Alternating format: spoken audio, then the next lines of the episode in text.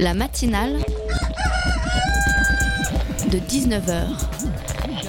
Et bah, c'est une émission qui parle de société, politique, euh, Culture alternative. On va aussi parler de sport, euh, de gens dans la rue. et l'actualité en règle générale. On va peut-être parler des corbeilles à linge pas en osier d'Auvergne. voilà, il y aura, il y aura des invités. Sociologues, des invités chercheurs. Les invités ne diront que des choses intelligentes. Ça va peut-être s'étriper un peu de temps en temps, mais La matinale de 19h, du lundi au jeudi jusqu'à 20h sur Radio Campus Paris.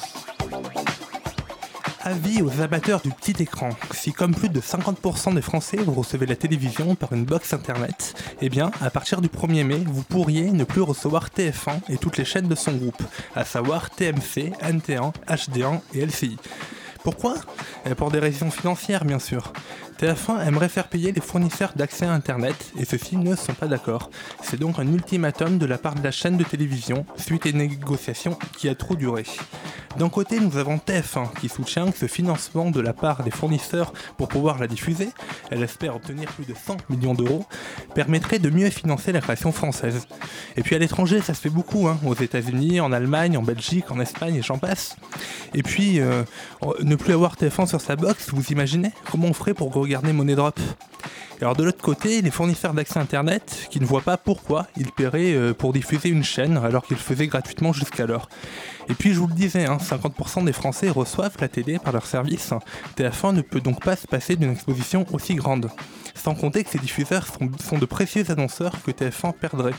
Alors si une chaîne voit bien euh, d'un bon oeil cette bataille médiatique, c'est M6, hein, qui pourrait soit récupérer une partie des annonceurs de TF1, soit faire payer à son tour les opérateurs Internet pour la diffuser.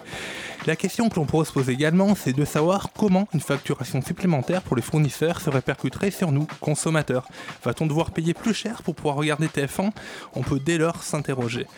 En attendant le verdict de ce bras de fer télévisuel, je vous propose d'écouter gratuitement la matinale jusqu'à 20h en direct. Soyez le bienvenu. La matinale de 19h, le magazine de Radio Campus Paris. Si je vous dis parti politique, vous me répondez PS, Républicain, encore Front National. Mais connaissez-vous le parti Allons Enfants? C'est un parti créé et géré par des jeunes de 18 à 25 ans. On recevra tout à l'heure deux membres du parti, dont la présidente, pour nous le présenter. Vous pouvez bien sûr réagir à cette émission sur les réseaux sociaux, Twitter avec le hashtag matinale19h ou sur la page Facebook de la matinale de 19h. Dès à présent, pour commencer cette nouvelle émission de la quinzaine spéciale présidentielle, je vous propose de parler de la face cachée du Front National. Le Pen, pareil, on pique dans les caisses publiques. Alors là, c'est pas c'est pas ici, c'est l'Europe. Alors l'Europe, euh, pour quelqu'un qui est anti-européen, ça ça gêne pas de piquer de l'argent de l'Europe. Et le pire, c'est qu'en plus, le FN, qui se dit anti-système, ne s'emmerde pas du tout, se protège grâce aux lois du système, grâce à, l'immunité parlementaire, et donc nous refuse d'aller aux convocations policières, donc peinard. Donc là, tout ça, ça illustre. Ce coup-là, que vous c'est- êtes pour la police. ça, ça- ça illustre, ouais, quand nous on est convoqués par la police, nous ouvriers, par exemple, on n'a pas d'immunité ouvrière. Désolé, on y va. Alors l'attaque de Philippe Poutou à Marine Le Pen, on s'en souvient, c'était lors du dernier débat des candidats à la présidentielle. 23,5%, c'est le taux d'intention de vote pour le Front National au premier tour de l'élection présidentielle qui se profile dans 10 jours. Marine Le Pen en promet à ses électeurs une France apaisée. Cependant, le parti d'extrême droite est loin d'être aussi apaisé et transparent qu'elle aimerait le faire croire. Mathias Destal et Marine Turchi ont mené une enquête pleine de révélations sur le parti de Marine Le Pen dans leur livre Marine est au courant de tout. Nous les accueillons dans ce studio pour en parler. Bonsoir. Bonsoir. À mes côtés également Tessa pour mener cette interview. Bonsoir à toi. Bonsoir. Alors pourquoi avoir écrit ce livre et combien de temps euh, de travail, d'investigation nécessaire à sa réalisation? Il y a déjà un temps euh, qu'on a consacré chacun dans nos médias respectifs, euh, donc c'est un temps long de plusieurs années. Et alors pourquoi euh, finalement euh, la question c'était de dire qu'il y avait énormément de, livres qui, étaient consacrés à la saga Le Pen, qui étaient consacrés euh, euh, aux positions politiques de Marine Le Pen, à est-ce qu'elle a évolué ou non. Et il y en avait peu qui étaient sur les financements eux-mêmes du Front National, sur l'argent qui est quand même un peu le nerf de la guerre au Front National et chez les Le Pen. Et ce qu'on a, on, est parti du point de départ qui est que l'argent finalement c'est un petit peu ce qui revient tout le temps dans l'histoire du Front National, dans l'histoire des scissions, dans l'histoire des organisations de campagne évidemment. Donc euh, l'idée c'était vraiment de faire un, un- un sujet financier et surtout un sujet factuel. C'est ça. Oui, Ah. moi, je- non, bah, comme tu veux. Non, moi je voulais savoir pourquoi vous l'avez sorti maintenant. Euh, Je me suis posé la question en le lisant. Ah, pourquoi il n'est pas sorti plus tôt? Parce que là, c'est, euh, on est à quelques, quelques jours hein, de- du premier tour, quelque part. euh. Il aurait dû sortir un peu plus tôt. On a pris du retard euh, dans l'enquête. Euh, on a dû travailler jusqu'à plus tard. On a dépassé un peu les délais. On- il devait sortir un peu plus tôt. Mais finalement, on a trouvé que le créneau était pas si mauvais parce qu'il y avait un appétit, il y avait un besoin, il y avait une demande euh, d'une enquête de cet ordre-là sur les finances du parti, sur, la, sur le, un portrait très enquêté de Marine Le Pen. Et on a trouvé qu'il y avait une réaction plutôt même positive euh, suite à une sortie à ce moment précisément. En fait, on, on- on enquêtait sur une matière mouvante, c'est-à-dire que les affaires sur lesquelles on Oui, ça a enquête, continué à évoluer. ça euh. continue à évoluer, que par ailleurs, le- les personnages dont on parle, ils sont au cœur de la campagne aujourd'hui. Donc effectivement, euh, finalement, on a, on a dû revoir pas mal de points, retravailler. C'est un livre qui a été signé il y a deux ans. Euh, donc euh, quand on dit qu'il aurait dû sortir avant, c'est que vraiment le but était qu'il sorte euh, avant. Mais finalement, euh, en fait, il est tombé à un moment où il y a un besoin d'information, je pense, euh, sur, sur la- l'argent de la campagne de Marine Le Pen et sur l'argent du Front National et plus largement de la famille Le Pen. Alors vous racontez dans l'avant-propos du livre les difficultés que vous avez rencontrées pour obtenir des informations. Il y a vraiment des choses scandaleuses. Est-ce que vous pouvez en raconter une à nos auditeurs? Euh, bah, Il y, a- il y a plusieurs choses. Euh, Il faut distinguer le Front National de, euh, des hommes de l'ombre dont on parle, euh, Ah qui oui, émergent alors, un peu dans le livre. Voilà, on- on- je vais y revenir juste après. ouais. Sur, sur le Front Oui. National, Mm. peut-être Mathias, toi tu peux raconter effectivement euh, comment ça s'est passé par exemple avec euh, Florian Philippot euh, qui, a, qui- qui a annulé plusieurs rendez-vous.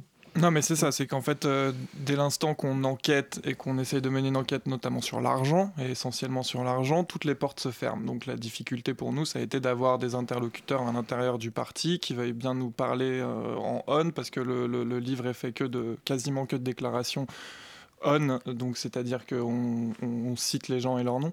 Euh, Florian Philippot, puisque tu citais Florian Philippot, qui est le numéro 2 du parti, euh, nous avait accordé initialement un, entretien, tout était s'était calé, on devait se rencontrer, puis une petite semaine avant, euh, son attaché de presse, euh, directeur de, enfin celui qui gère la presse pour lui, nous dit non, en fait ça sera pas possible à telle date. On le relance, on le relance, et à chaque fois en fait il nous a fermé la porte, on l'a jamais rencontré, et ça a été comme ça pour une série d'interlocuteurs essentiels pour mener une enquête dans laquelle on a besoin d'avoir des réponses précises et claires. On n'a pas réussi à avoir euh, l'entourage de Marine Le Pen officiellement. Il y a un email qui le prouve. On publie dans le livre un Oui, email de l'équipe de ouais. campagne de Marine Le Pen, qui est signé du directeur de campagne Marine Le Pen, David Racheline, qui dit concrètement, euh, ben, euh, surtout, euh, qui dit à ses troupes, à l'équipe de campagne, surtout ne répondez pas, ne pas donner suite à ce livre. Donc on a vu que tous nos efforts pendant des mois, de toute façon, auraient été vains, puisqu'il y avait effectivement euh, aucune volonté de répondre de la part euh, des dirigeants du Front National.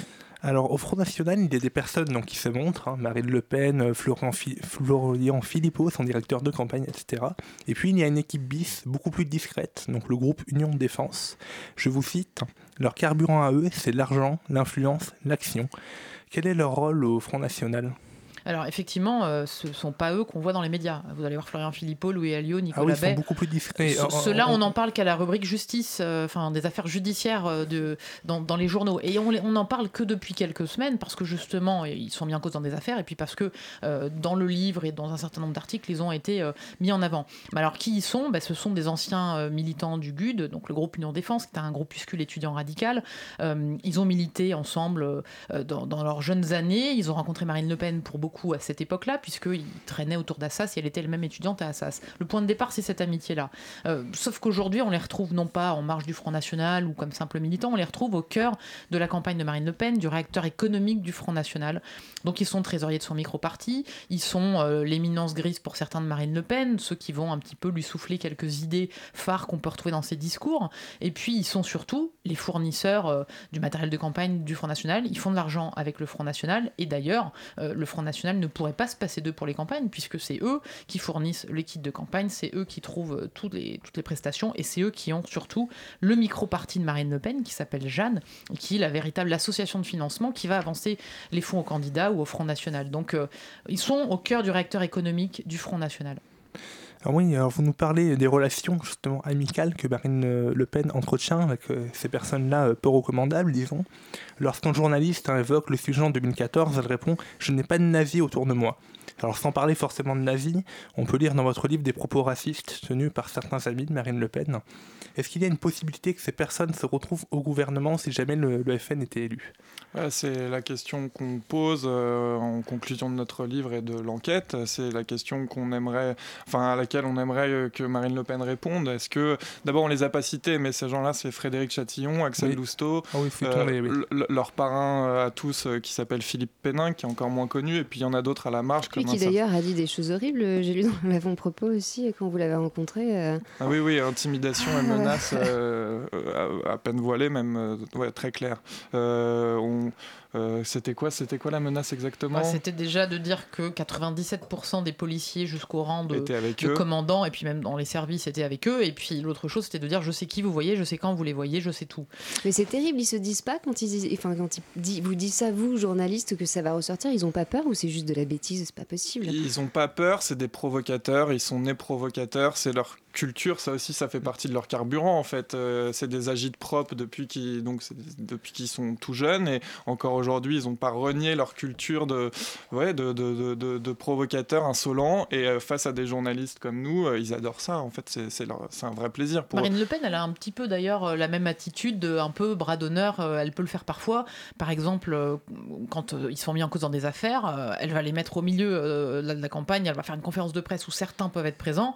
C'est une manière de dire aux journalistes, bah voyez, ils sont là et ils sont bien là. De la même manière que quand certains de ce groupe ont pu un petit peu aller intimider des journalistes du Monde euh, il y a maintenant 6-7 ans, euh, bah, juste après, elle va leur dire euh, aux journalistes du Monde, bah, traînez pas, traînez pas par là. Donc, avec un petit clin d'œil, et au fait, c'est dangereux, traînez pas trop là. Oui, ils ont failli se faire péter la gueule, c'est ça.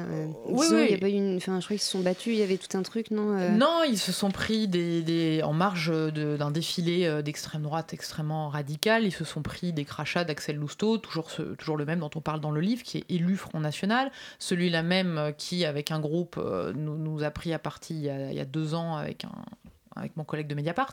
Donc euh, c'est effectivement un groupe, quand on dit qu'ils aiment l'action, c'est-à-dire que concrètement, euh, ils peuvent se montrer très intimidants avec les journalistes, et surtout quand vous allez sur la question euh, de, de l'argent. Et donc oui, pour le coup, pardon, on vous a fait dévier, mais enfin, je vous ai fait dévier, mais euh, est-ce que ces gens-là ont la possibilité effectivement de se retrouver euh, au gouvernement euh, Bah, en tout euh, cas, ils- quel poste euh En tout cas, euh, ils le souhaitent, que ce soit dans Mm. l'ombre ou, euh, ou dans la vitrine, euh, dans un ministère, ils ont envie de, ils ont envie d'être dans le dans l'action, dans le jeu euh, gouvernemental, d'avoir du pouvoir. C'est des hommes de pouvoir, ils, ils aiment ça. Euh, on peut imaginer euh, Axel Lousteau, euh, dont on parlait, qui est patron d'une de plusieurs euh, sociétés de sécurité. On pourrait très bien l'imaginer au ministère de l'Intérieur. Ça, ça, ça, ça, ça l'am- ça l'amuserait probablement beaucoup. Euh, Il est la face visible, en tout cas, euh, de ce groupe. C'est le seul qui a des volontés, des ambitions politiques. C'est le seul qui a un mandat aujourd'hui politique. Effectivement, il n'est pas aberrant de penser qu'un secrétariat d'État ou un ministère pourrait lui revenir.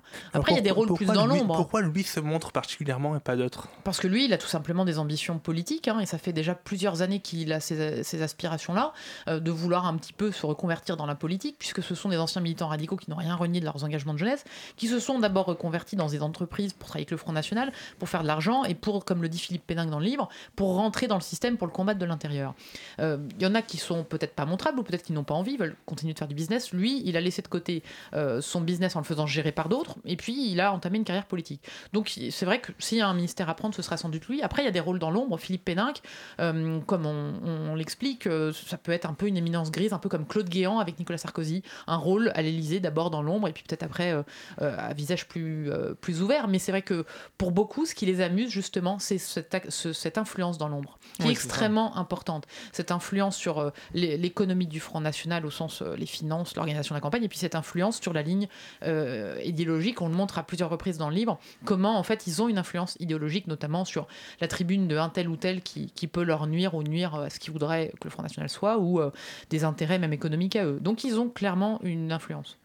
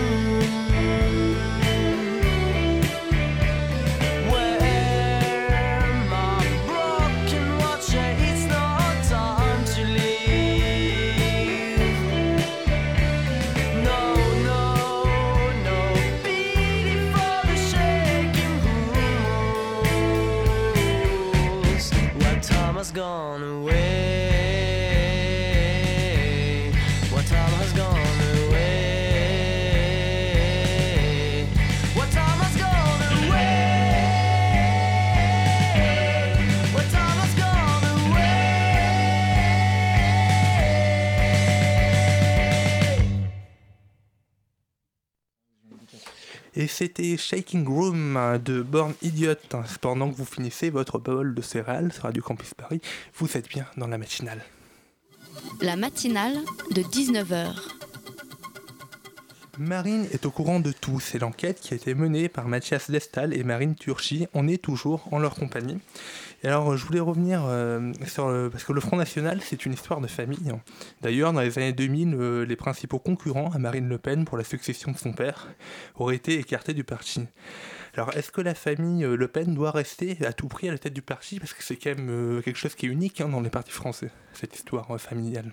Alors effectivement, c'est un aspect dynastique euh, qui est euh, sans exemple en France, euh, sans autre exemple en France. On voit qu'il y a le grand-père, qui a la fille, enfin grand-père, la fille et puis la, nièce, donc ça, continue. Mais c'est aussi quelque chose de très centralisé dans la gestion et dans les finances. Et ça, c'est ce qu'on montre, c'est qu'en fait, Marine Le Pen a peut-être évincé son père politiquement, mais en tout cas dans les méthodes de gouvernement du Front National, dans le- les, les financements, il y a énormément de points communs, à commencer par les micro-partis. Ils ont chacun leur petite caisse, association de financement. Chacun en a une qui permet de- de- d'être assez autonome par rapport au Front National. Et puis effectivement, euh, il y a eu toujours euh, un évincement euh, des numéros 2 ou de ceux qui ont essayé un petit peu de, de prendre le pouvoir. On le voit avec Bruno Maigret ou avec d'autres. Et Marine Le Pen, effectivement, ce qu'on raconte, c'est comment de, cette emprise paternelle et familiale, elle va tenter de, de- se départir de ça en reprenant ces mêmes méthodes avec sa propre équipe, qui est l'équipe de la GUD Connexion dont on a parlé tout à l'heure. Mais ce qui est intéressant, c'est effectivement, elle évince un certain nombre d'anciens du Front National qui sont pour certains là depuis la création.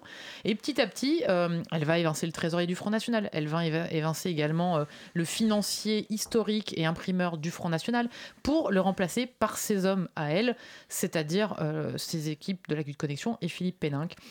Il faut quand même noter qu'elle doit tout à son père, puisqu'il a pistonné à différents postes. Elle arrive au comité central, elle est vice-présidente, elle arrive d'abord Oui, même au service juridique. été élue, elle n'avait pas été élue et c'est son père qui l'a fait rentrer de force, entre guillemets, parmi les 20 personnes qui pouvaient élire. hein. Je crois qu'il y a quelque chose Exactement, comme à, ça. à hein. plusieurs reprises il la pistonne et le- la première fois c'est au congrès de Strasbourg en 97, la seconde fois c'est en 2003 à Nice, mais surtout il lui offre un, un job, il lui ça. offre un poste à la tête du service juridique qui est créé sur mesure pour elle en 98, elle commence avec un, un- un bon salaire, euh, 30 000 francs euh, par mois, euh, 4 500 euros à 28 ans, donc euh, c'est un premier job qui est confortable. Et ce qui est bizarre, c'est qu'à côté de ça, on, a, euh, on voit Marine Le Pen euh, qui se désolidarise de son père totalement, euh, faire des propos, qui va le, mettre de côté. Mais enfin, c'est quoi C'est un, nuage de fumée finalement? Ou est-ce que c'est vrai euh? Non, c'est qu'elle a l'ambition, elle, de conquérir le pouvoir et de gagner toujours plus d'électeurs. De une tentative de, de, voilà, de dédiabolisation aussi qu'elle tente de mettre en place, mais il y a comme Ce qui, son- quelque part, est aussi un peu contradictoire quand on voit de qui est son tour, euh, justement. C'est ça qui est incroyable. Mais est-ce que ça lui porterait pas préjudice aussi? Parce que quand on voit, par exemple, l'affaire Iwal, c'est c'est Châtillon qui est en Mm. cause. Mm. Euh, ça, bon, on entend bizarrement, étonnamment, on n'entend pas tant parler que ça, mais est-ce que ça va pas, là, quelque part, l'amener à sa perte aussi? C'est la question. euh. Bah, c'est effectivement la question, mais pour elle, euh, évincer son père, ça avait un intérêt électoral important parce que c'était un personnage public. Euh, c'est pas n'importe qui et un personnage politique de premier plan. Elle, ce qu'elle a, tendance toujours à dire, son, son axe de défense pour euh, concernant Frédéric Chatillon ou son ami Axel Lousteau, euh, c'est de dire ce sont, et ce qui n'est plus le cas d'Axel Lousteau d'ailleurs, des prestataires, des gens qui sont dans l'ombre, des gens qui n'ont pas d'influence politique sur le parti. Or, nous, on démontre que c'est pas le cas et, et- et qu'effectivement, ils, ont, ils, ont, ils ont les mêmes tendances et ils se retrouvent sur les mêmes fondamentaux que Jean-Marie Le Pen. Surtout, ils n'ont pas d'existence médiatique. Ce qui à Marine Le Pen, c'est ce qui existe médiatiquement.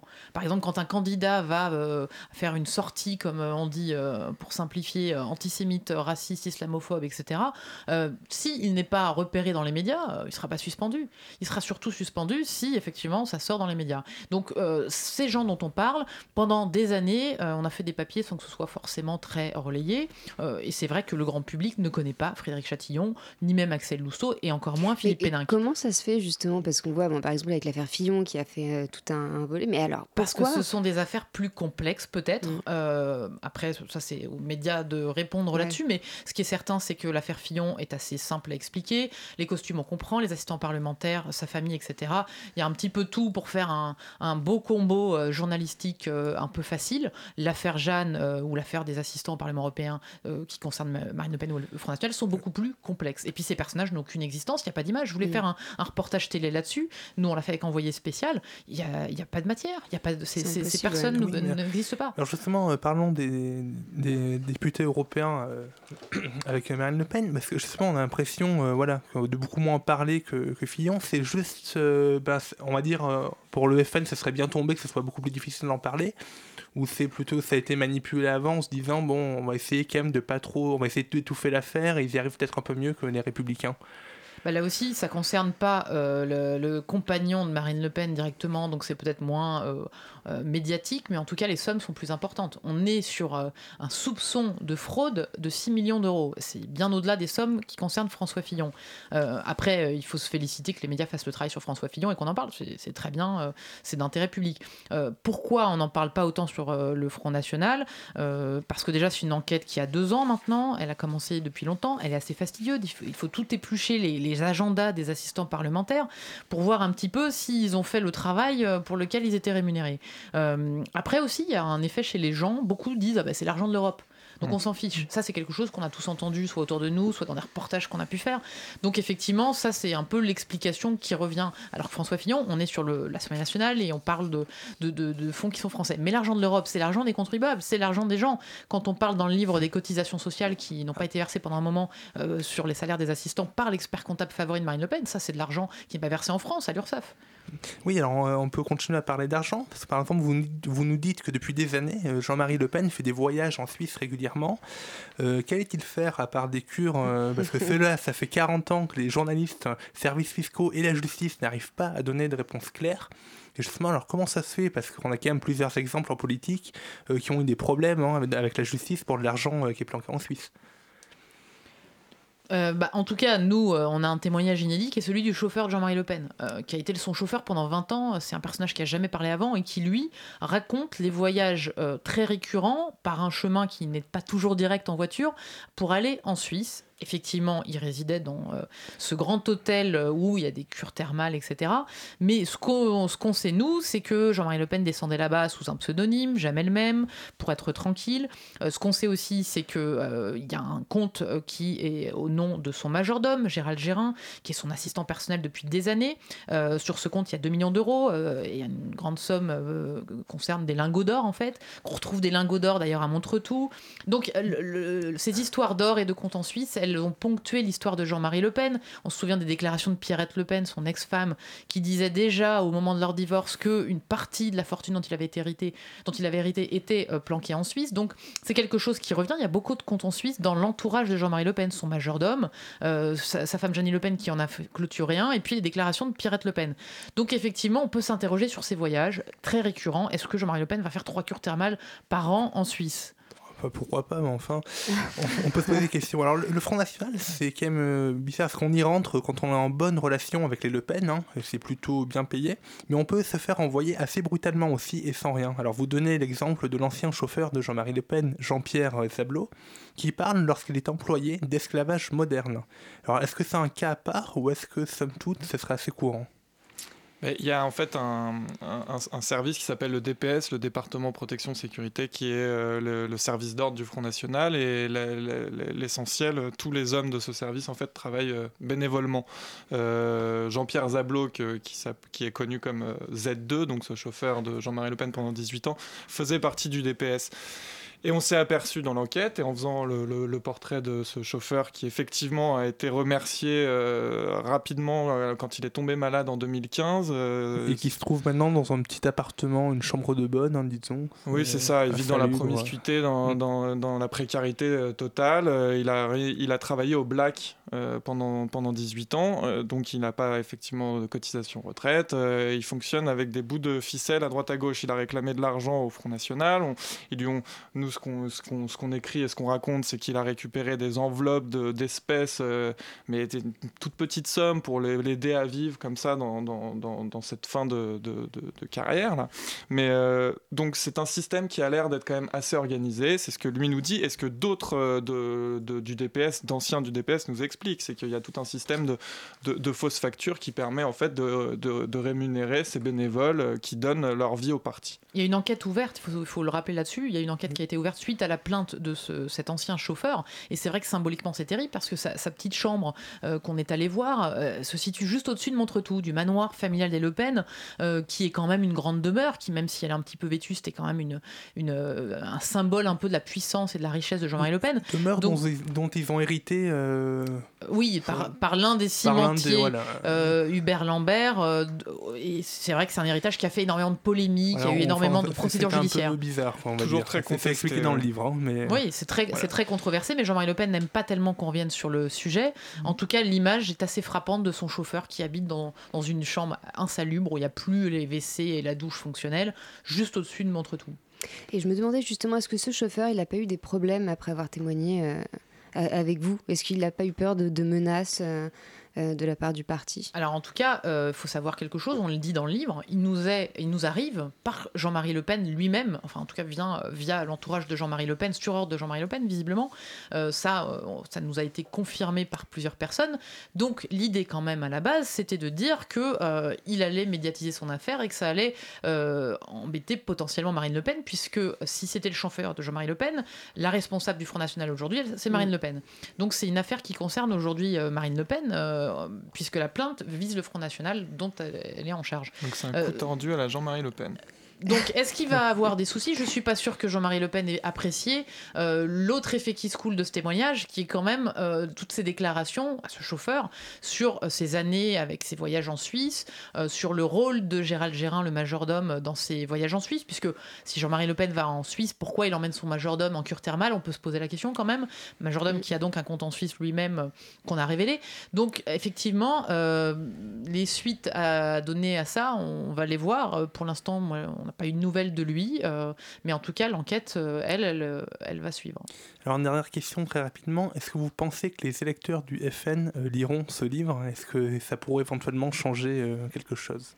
Bien sûr qu'ils vont lire ce livre. Enfin, je, je le souhaite, en tout cas. ça, ça leur ferait du bien. Oui, voilà. Dans le milieu, en tout cas, il a, dans, dans le milieu d'extrême droite, il a beaucoup tourné. Et nous, ce qu'on souhaite, c'est qu'évidemment, chacun s'en empare, chacun fasse circuler tout ça. Et puis, on a essayé de vulgariser tout ça aussi dans un reportage avec envoyé spécial qui est paru le lendemain de, du livre. Au moins, ils sont au bien, courant. Voilà. Eh bien, merci euh, Mathias de Stal et Marine Turchi d'être venus nous Merci parler de ce livre, Merci donc. Front National et les dirigeants. Voilà. donc de votre livre, pardon. Marine est au courant de tout. Et c'est sur Radio Campus Paris. Merci.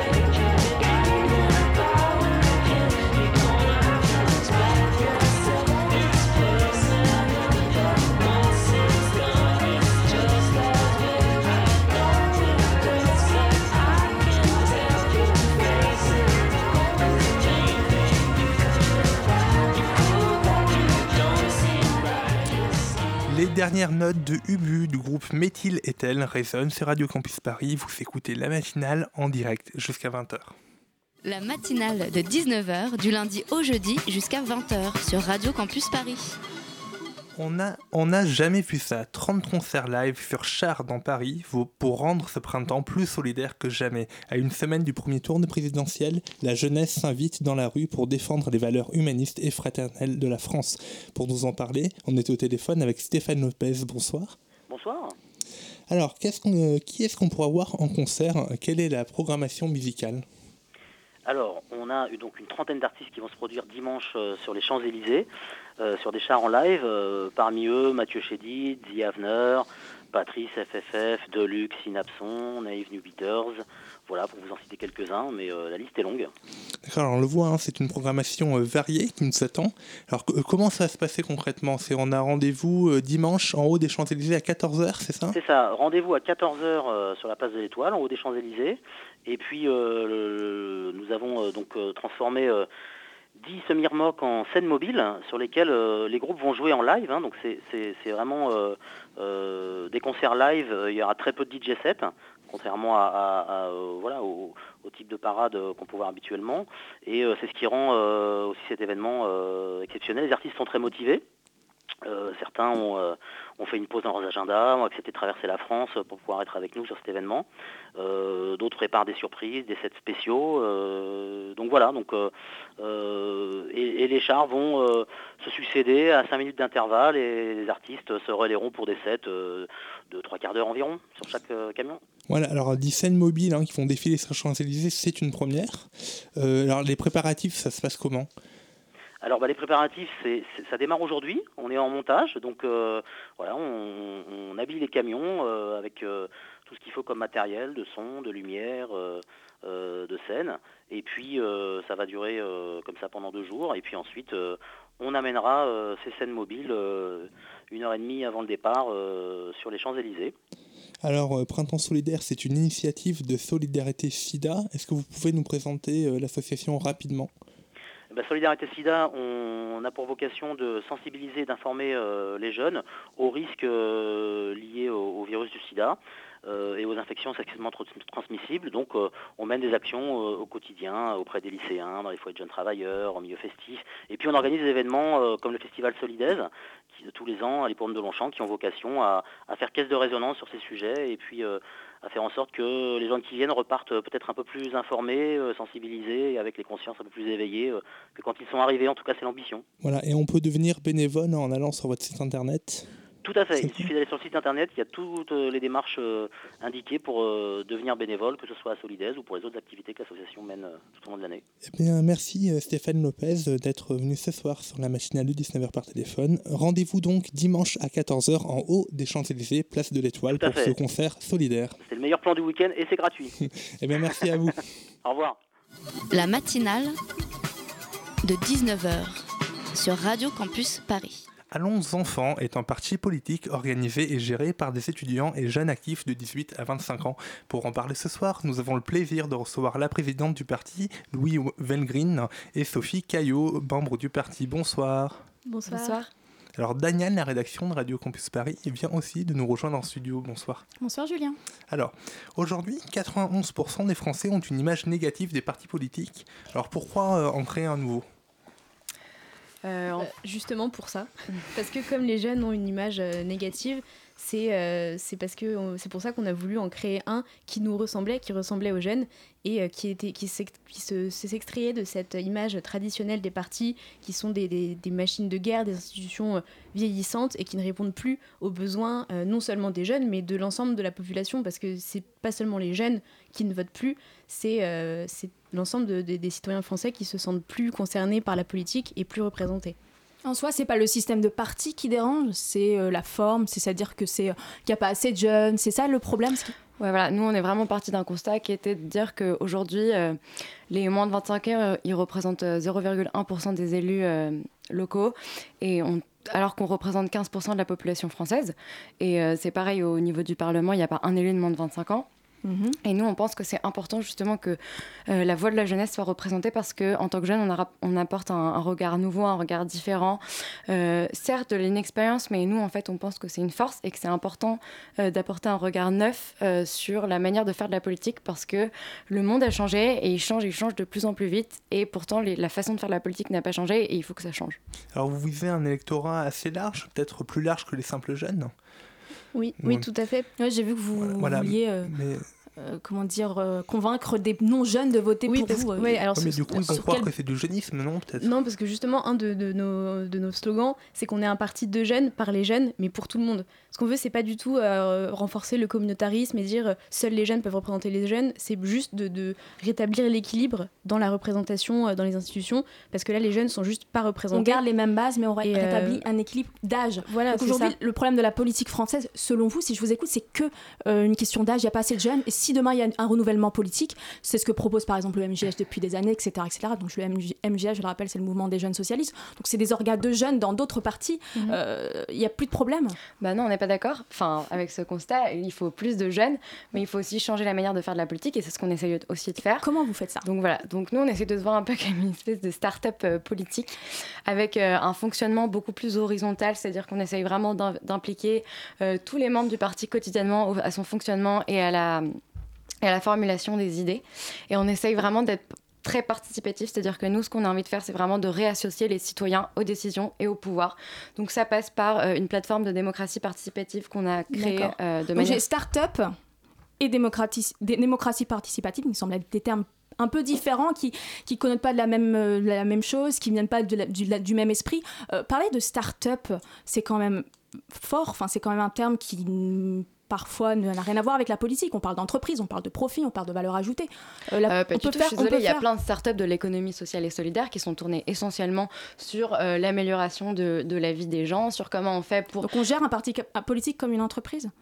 Mais en fait, c'est, enfin, ce qu'on entend par start-up, c'est les modes d'organisation aujourd'hui des start-up qui, sont, qui ont une hiérarchie beaucoup plus horizontalisée, où en fait, euh, tout le monde participe à la prise de décision. C'est beaucoup plus dans la co-construction que dans une espèce de hiérarchie verticale, et c'est ce qu'on entend par start-up politique. Et tu parlais de, de plus-value, mais oui, on crée une plus- une plus-value, mais une plus-value euh, d'idées, une plus- plus-value euh, d'innovation politique. On veut vraiment ajouter, ouais, avoir une valeur ajoutée, mais dans, la démocratie. Donc c'est pas du tout des termes qui, qui sont incompatibles pour nous, au contraire. Alors en parlant d'idées, vous vous dites ni de droite ni de gauche, euh, un peu des deux, afin de transcender cette séparation habituelle. Euh, ça sonne un peu comme du Macron quand même. Non, alors, on était là avant Macron déjà. Et surtout- nos enfants, ça existe ouais. depuis 2014. Et euh, ce qu'on entend par transpartisan, c'est vraiment l'idée de dire euh, on veut euh, transcender, enfin on veut passer au-delà de l'étiquetage gauche-droite et transcender les clivages partisans en se disant que une bonne idée est une idée qui qui propose des solutions concrètes aux problèmes de société, point barre, sans se poser la question à chaque fois de si c'est une question, si c'est une solution de droite ou de Et gauche. qu'est-ce que c'est transcender les clivages partisans Parce qu'une politique de droite, on sait ce que c'est, une politique de gauche, on sait ce que c'est. Euh, c'est des valeurs qui sont différentes, c'est un projet, une vision de société qui est différente. Comment on peut être pertinent, proposer une vision sociétale, une vision de la société en transcendant euh, les idéologies, certaines idéologies? Bah, c'est de, justement de ne pas s'arrêter aux idéologies, d'en proposer une nouvelle. C'est-à-dire, à chaque fois qu'on va réfléchir à une nouvelle solution, on va se poser la question est-ce est-ce que c'est une solution concrète qui apporte des vraies solutions? Si oui, alors c'est une bonne idée. On s'en fout de savoir si c'est une idée de droite ou de gauche. Et quand on prend notre programme, certes, individuellement, il y a des idées qui vont être assimilables à des idées de droite et d'autres des idées de gauche, mais la cohérence globale du programme, elle est assimilable à aucun parti parce qu'en fait, c'est pas ça qu'on essaie. C'est pas la question qu'on Concrètement, je veux comprendre, vous par exemple, vous pouvez trouver des idées pertinentes autant dans le programme de François Fillon que dans le programme de Jean-Luc Mélenchon, et c'est quelque chose que vous revendiquez. Exactement. Quelles sont ces idées concrètement? Comment on peut allier les deux? Bah, sur la partie euh, développement durable, par exemple, on va, on va avoir euh, des propositions très poussées. Donc nous, on est vraiment pour du 100% renouvelable d'ici à 2050 et la fin du nucléaire. Et après, euh, Bah, et après, on, veut, on a aussi toute une vision, une partie du programme qui vise à, à la simplification et un peu, et notamment la, lib- la libéralisation de l'économie, parce qu'on on voudrait notamment créer un contrat de travail unique pour Donc- flexibiliser euh, Donc le économiquement, marché vous êtes du de droite travail. quelque part. Vous placez de droite. L'écologie, c'est plutôt placé sur Bah non, mais alors- politiques à gauche. Non, parce que justement, on veut lutter contre ça. On veut pas que chaque idée soit reliée à un, à une, une- un dogmatisme, en fait. C'est ça, contre ça qu'on lutte. C'est qu'on on pense que se, avec cette logique de parti de gauche, parti de droite, UM, euh, enfin UMP, euh, républicain et PS, on sent qu'on s'enferme dans une idéologie avant même de, même en entrant dans le parti, on se Il y a, y a- y des rendait députés compte qui refusent. Aujourd'hui, il y a des députés qui, refont- qui refusent de défendre des mesures parce que, alors qu'ils les trouvent bonnes, elles sont encartées de droite ou de gauche. Pour nous, c'est pas ça, c'est pas comme ça qu'il faut Vous faire de la rendez- politique. vous vous rendez compte que c'est ce qu'on reproche aussi un peu beaucoup à mm, Emmanuel Macron. C'est-à-dire qu'il il se revendique ni de droite ni de gauche. Moi, je suis pour l'innovation. Je vais prendre des idées à droite ou à gauche. Qu'elles soient... L'important, c'est qu'elles soient bonnes. Et en même temps, on a l'impression que la principale critique qu'on lui fait, c'est que c'est flou. Est-ce que vous... Enfin, on n'a pas l'impression d'être flou et puis. euh, Et surtout, je pense que Macron, le problème, c'est c'est pas que juste, c'est il ne raisonne pas en termes, enfin, pas tellement en termes de est-ce que cette mesure est bonne. Il veut surtout plaire en fait au maximum de monde. Et nous, notre logique, c'est pas de plaire à tout le monde, c'est vraiment de trouver des réponses. On a identifié des problèmes concrets et comment on y répond concrètement. Alors justement, vous voulez trouver des réponses et parmi celles-là, vous dites sortir du nucléaire d'ici 2050, avoir des énergies totalement renouvelables. Mais est-ce que est-ce que c'est possible ça concrètement euh, Comment, Alors, euh, il y a des études qui montrent que c'est possible. Donc, je ne sais pas si vous avez lu les études de Negawatt, par exemple, qui affirment que c'est totalement possible, que c'est ultra créateur d'emplois et que, en fait, euh, euh, ne serait-ce qu'en termes de rénovation énergétique, en termes de. Enfin, on arrête d'être dépendant euh, des autres euh, au niveau du nucléaire, euh, au niveau de, de l'uranium, etc., de la dépendance énergétique. En plus, euh, aujourd'hui, on est en train de se rendre compte que le nucléaire, il a des coûts cachés gigantesques et qu'il est en train de coûter de plus en plus cher et que le prix actuel que payent les Français ne reflète pas du tout le coût qu'il a. Euh, donc, euh, pour nous, c'est essentiel en termes de- de- de- d'indépendance énergétique. euh, Pour de- vous, c'est aux jeunes de, porter cette parole écologique parce que c'est notre avenir qui Mais est en jeu. Bien sûr, et c'est pour ça qu'il faut des jeunes aussi. C'est parce que c'est con à dire, mais nous, on est biologiquement capable de se et physiquement capable de se projeter dans 60 ans. Les députés qui ont une moyenne d'âge aujourd'hui de 60 ans, dans 60 ans, ils sont plus là. Je suis désolée. Donc ça change la manière de faire de la politique, ça change la manière d'envisager les choses. Donc voilà, plus de jeunes en politique.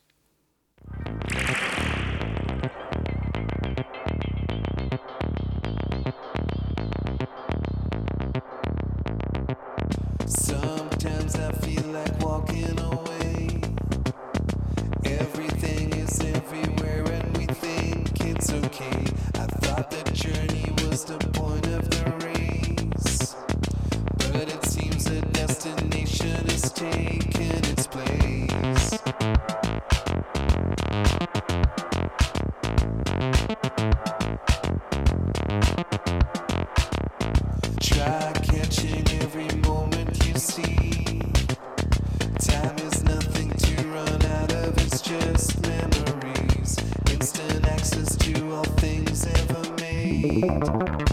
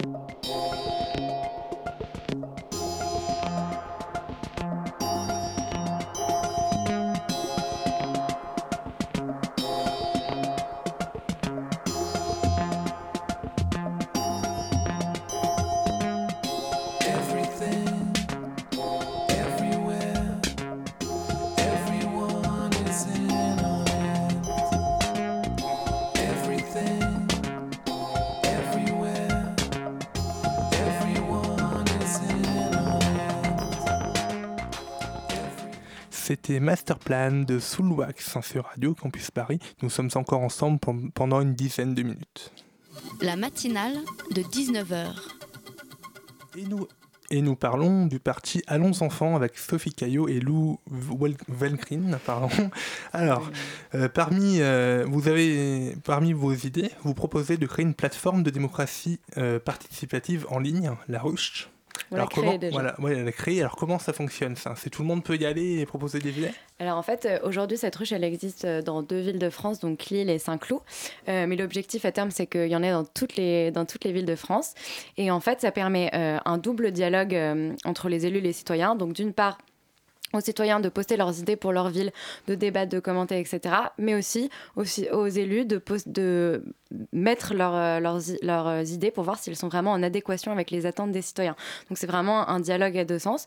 Et, euh, et aujourd'hui, euh, Saint-Cloud, c'est la première ville de France où euh, on a nos deux élus locaux qui, qui se font le relais de toutes ces idées à chaque conseil municipal. Et d'ailleurs, à Saint-Cloud, où vous êtes présenté il y a quelques années, en 2014, lors des élections municipales, vous avez fait un score assez honorable, d'ailleurs un très bon score, 15%, on a, vous avez un peu buzzé à l'époque.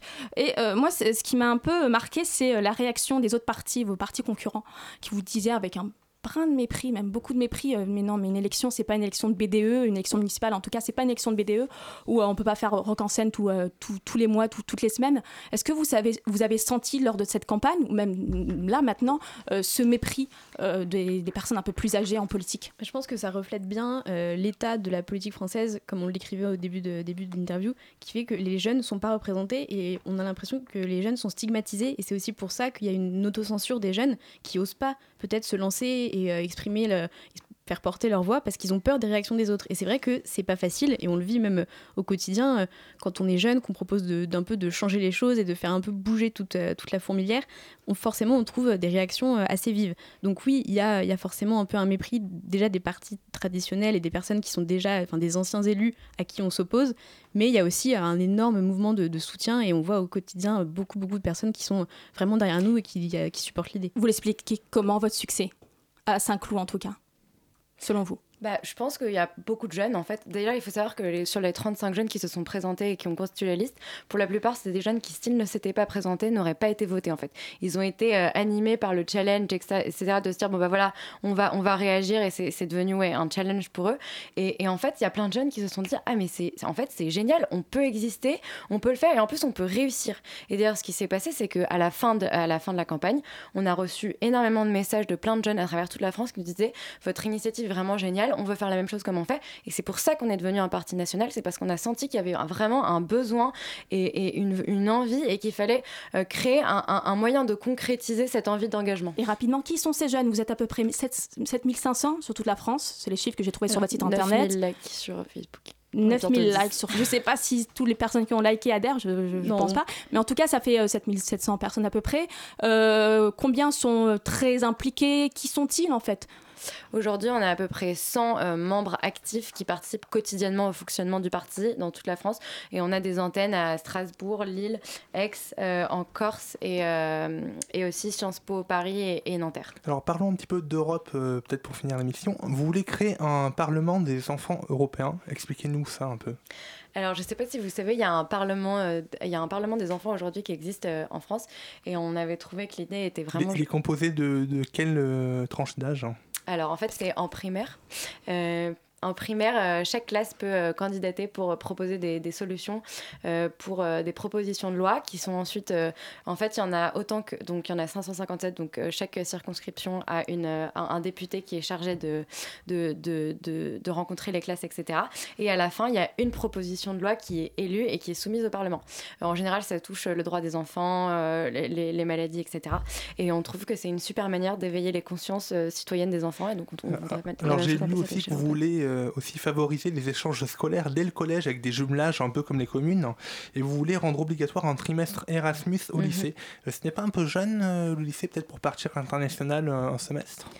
Je pense que plus, euh, plus on, essaye de faire comprendre aux jeunes que l'Europe est vraiment leur avenir, plus ça va, en effet, ils vont être convaincus. Donc au lycée, c'est vrai que ça peut paraître jeune, mais en terminale, on peut se dire que les, euh, que les, les, les, élèves vont avoir envie aussi peut-être de découvrir euh, une autre, un autre pays européen. Et si tout le monde le fait, au final, on se laisse emporter par le mouvement et même s'il y a des réticences au début, je pense que ça peut être une expérience très bénéfique. Aussi pour nous, c'était vraiment le moyen de faire, de faire en sorte que tous les Français y aient accès, que ce soit pas réservé à une élite qui fait des, grandes, des études. Des grandes études voilà. Eh bien très bien, merci Lou et Sophie d'être venus nous présenter votre partie Allons enfants sur Radio Campus Paris. La matinale de 19h, le magazine de Radio Campus Paris. Du lundi au jeudi jusqu'à 20h. Et on va maintenant parler de sculpture. Le musée Camille Claudel a récemment ouvert ses portes à Nogent-sur-Seine. Anna, tu allais le visiter? Oui, alors le 26 mars, les Nogentais ont pu découvrir leur nouveau musée dédié à la sculpture, à la sculptrice Camille Claudel. J'ai eu l'impression de partir en vacances pour cette visite, car Nogent-sur-Seine, c'est dans l'Aube. Il faut prendre le train à Gare de l'Est. Sur place, j'ai donc rencontré la conservatrice du musée Camille Claudel, Cécile Bertrand, et je lui ai demandé pourquoi ce musée à Nogent-sur-Seine. Delfos Caranello, l'architecte, a vraiment euh, conçu un bâtiment, vraiment un écrin. Euh, c'est un peu galvaudé, mais dans ce cas-là, je crois que c'est vraiment ce qu'il avait en tête, euh, qui met en valeur la collection. Donc il y a un vrai travail d'architecte, mais qui se fait discret au profit de l'attention qu'on focalise sur les œuvres et tout est conçu pour mettre en valeur les collections. Euh, par exemple, euh, le choix de la gamme colorée qui est assez neutre, mais en même temps vraiment choisi pour pouvoir mettre en valeur à la fois euh, les plâtres et les bronzes, ce qui est vraiment une, une difficulté parce qu'on a des œuvres presque noires et des œuvres presque blanches, donc avec un fond qui va fonctionner avec, euh, avec ces, deux, ces deux extrêmes. Un travail aussi très réussi, je trouve, sur la lumière. La, la lumière naturelle rentre très largement dans les salles et c'est vraiment, pour voir les œuvres, c'est vraiment la meilleure, la meilleure lumière.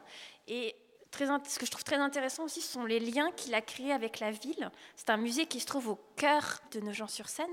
Et euh, l'architecte a aménagé de, nombreuses ouvertures sur l'environnement urbain qui permettent de toujours avoir ce, contact avec euh, l'architecture euh, qui nous entoure.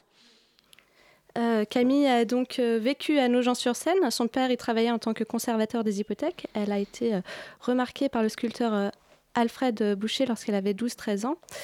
Et l'artiste a été frappé par la qualité du travail de la jeune fille et a quelque part confirmé sa, sa vocation. Mais pourquoi donc ce musée à Nogent-sur-Seine?